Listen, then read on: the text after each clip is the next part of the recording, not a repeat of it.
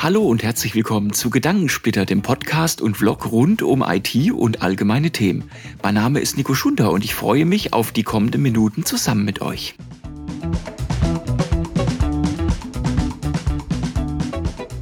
Lasst uns einfach gerade in die 23. Episode von Gedankensplitter reinstarten und zwar mit einem nicht gar so erfreulichen Thema. Und zwar geht es um das Thema Corona, bei Corona kann man ja auch sehen, dass sich eine gewisse Müdigkeit dann auch bei vielen eingeschlichen hat. Man sieht das unter anderem an einer neuen Studie, ähm, was äh, von einer Krankenkasse dann auch herausgebracht worden ist, dass fast zehn Prozent aller Befragten trotz eines positiven Corona-Selbsttests dann zur Arbeit gehen, nämlich genau genommen neun Prozent, die trotz eines positiven Tests dann zur Arbeit gehen. Weitere 17 Prozent laut dieser Studie arbeiten dann von zu Hause aus und ähm, ja und warten, bis die schlimmsten Symptome vorbei sind, gehen aber danach dann auch direkt wieder zur Arbeit. 33 Prozent der Befragten bleiben bei einem leichten Corona-Verlauf dann zu Hause. 16 Prozent der Befragten waren noch gar nicht an äh, ein einer äh, Erkrankung mit dem Coronavirus dann auch beteiligt oder waren am Coronavirus dann auch erkrankt. Das ist aus vielen verschiedenen Punkten natürlich problematisch. Einerseits natürlich ist es eine ziemlich arschige Nummer, trotz positivem Selbsttest, also wenn der Test wirklich positiv ist, dann auf Arbeit zu gehen. Das ist so ein bisschen das Präsentismusproblem, was wir hier in Deutschland haben. Erkältung, Grippe, Rotznase, laufende Nase egal, wir gehen trotzdem zur Arbeit. Das ist die falsche Einstellung, weil das gefährdet natürlich dann auch die Kolleginnen und Kollegen und führt dann natürlich am Ende dann auch wieder zu einem höheren Krankenstand dann auch irgendwo. Es hat aber natürlich auch für einen selbst äh, ziemlich massive Auswirkungen, nämlich wenn man sich nicht auskuriert nach einer schweren Erkrankung, was Corona ja auch darstellt, genauso wie eine Grippe beispielsweise auch, dann kann es natürlich zu Herzerkrankungen, Herzinsuffizienzen und anderen Themen dann auch führen, was durchaus auch schon belegt ist. Spannend wird's eh, wie wir als Gesellschaft mit dem Thema Corona weiter umgehen. Die Studie macht da so ein bisschen nicht viel Hoffnung darauf, dass das Ganze jetzt noch im großen Maßstab ernst genommen wird. Ich habe eher so ein bisschen den Eindruck, dass viele Leute hinter das Thema Corona gerne einen Haken machen möchten. Wir dürfen aber auch nicht vergessen, Stand heute sterben jetzt gerade aktuell auch wieder fast 1000 Leute pro Woche an oder mit Corona. Und deswegen ist diese Erkrankung auf keinen Fall auf die leichte Schulter zu nehmen. Und das Mindeste, was wir machen können, ist, wenn wir wissen, dass wir Corona-positiv sind, dass wir dann doch bitte dann auch schon zu Hause bleiben, wenn ein positiver Selbsttest vorliegt. Ich kann aus eigener Erfahrung sagen, ähm, dass äh, auch ein Selbsttest, ein negativer, nicht unbedingt ein Garant dafür ist, dass man tatsächlich auch Corona-negativ ist. Ich beispielsweise hatte das selbst, äh, dass äh, ich in der Familie wirklich einen Sohn hatte, der Corona-positiv war, ja. Und ich war mit ihm in Kontakt und ich habe mich dann auch präventiv natürlich auch testen lassen. Alle meine Selbsttests waren negativ und Corona, der PCR-Test war dann doch positiv mit einem äh, CT-Wert von roundabout 25, also dann doch in der ansteckenden Range dann irgendwo. Und äh, weder bei meinem Sohn noch bei mir schlug dann aus welchen Gründen auch immer die Selbsttests dann auch an. Und wir haben einige gemacht, also sowohl oral wie auch nasal, wirklich unterschiedlich probiert, in den unterschiedlichen Stadien dann auch, gerade bei meinem Sohn, der massive Symptome hatte, ich hatte gar keine, waren alle Tests dann auch negativ.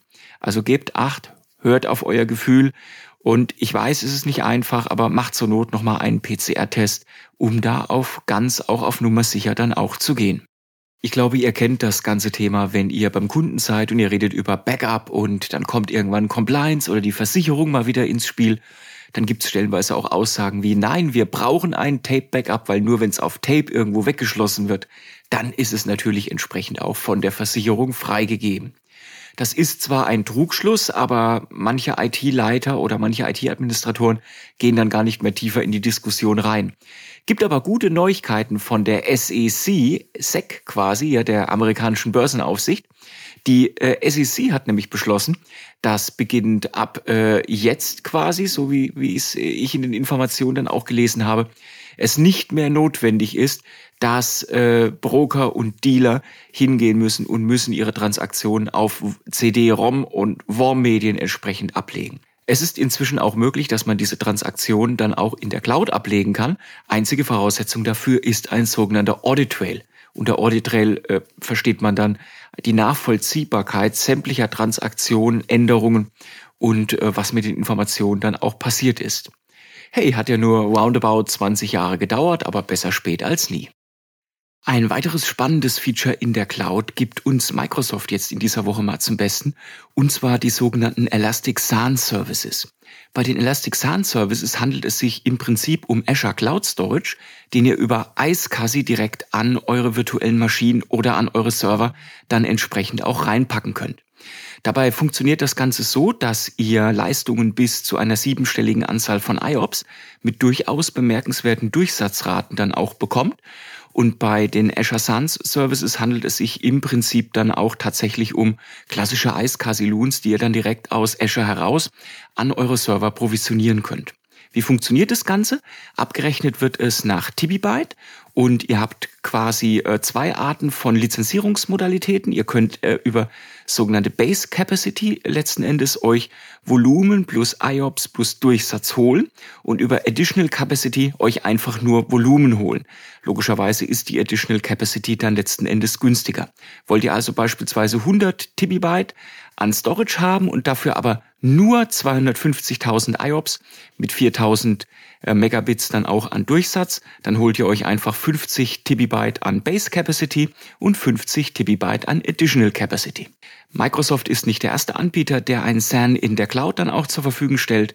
Amazon in der EC2-Welt und beispielsweise auch Google bieten auch vergleichbare, aber in stellenweise auch unterschiedlicher Ausprägung dann auch gehandhabter Block Storage oder Storage dann letzten Endes zur Verfügung dann auch an. Naja, in Deutschland glaube ich nicht, dass sich das so schnell durchsetzen wird.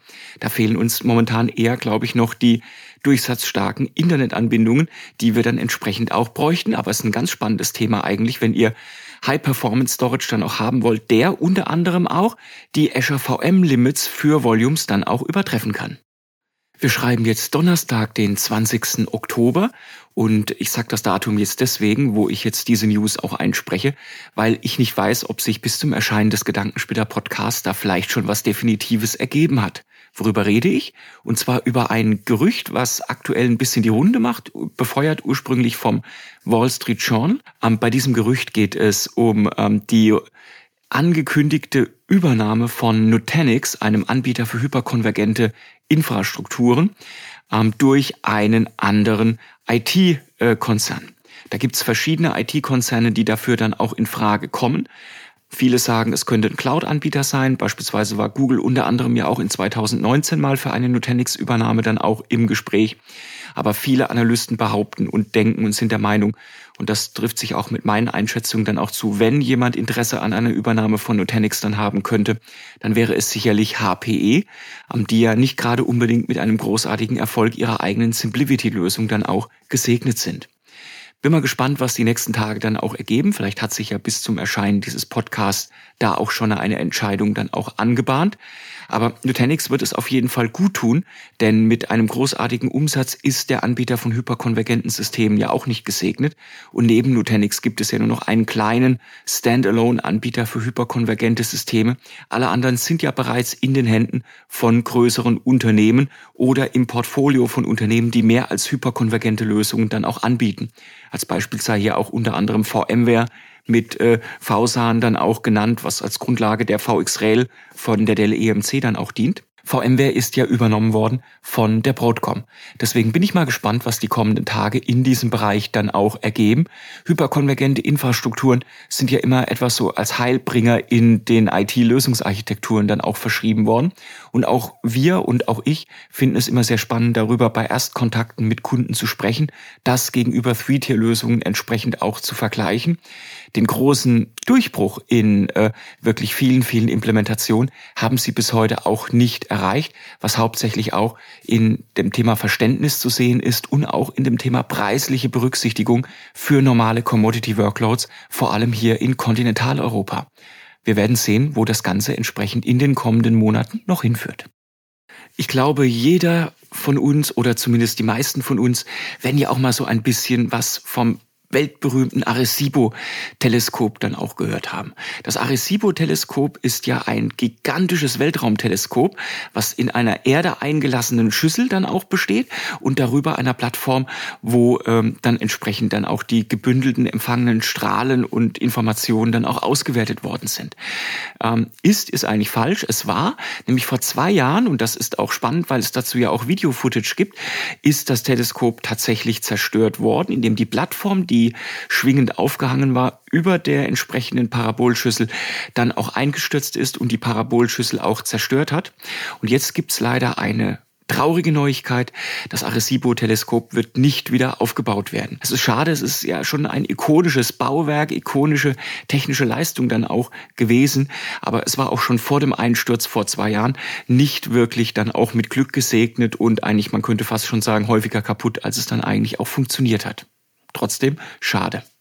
Es gibt ja immer auch äh, Konstanten hier in unserer Welt. Und eine der absoluten Konstanten, die wir zumindest im Block Storage Bereich jetzt eigentlich immer gesehen haben, ist der Gartner Magical Quadrant. Und da ist auch eine neue Version jetzt diese Woche rausgekommen. Und zwar der Magical Quadrant für das Jahr 2022. Und warum? Eine Konstante. Er ist irgendwie so ein bisschen in der Zeit eingefroren. Es hat sich quasi nichts verändert im Vergleich zum Vorjahr und den Jahren davor. Vielleicht mal kurz zusammenfassen, was ist der Gartner Magical Quadrant? Der Magical Quadrant rankt Hersteller von gewissen Themenbereichen, jetzt in diesem Fall, worüber ich jetzt spreche, von Block Storage Systemen und ähm, unterteilt die quasi in Nischenplayer, in Leaders, in Visionäre und so weiter und so fort. Und das, was jeder Hersteller möchte, ist eigentlich rechts oben stehen, weil rechts oben bedeutet dann auch wirklich tatsächlich, dass man den Leader im jeweiligen Bereich dann auch darstellt.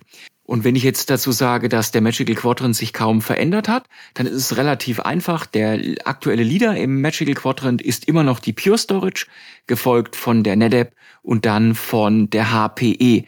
Die Dell Technologies ist dann der solide Vierte eigentlich im Bunde vom magischen Quadranten. Und äh, das zeigt eigentlich auch relativ, wenn man sich auf einen dieser vier Player dann auch spezialisiert, dass man eigentlich gar nicht so viel falsch gehen kann, zumindest was die Analysteneinschätzungen von Gartner dann auch betrifft. Das war sie, die 23. Episode von Gedankenspitter.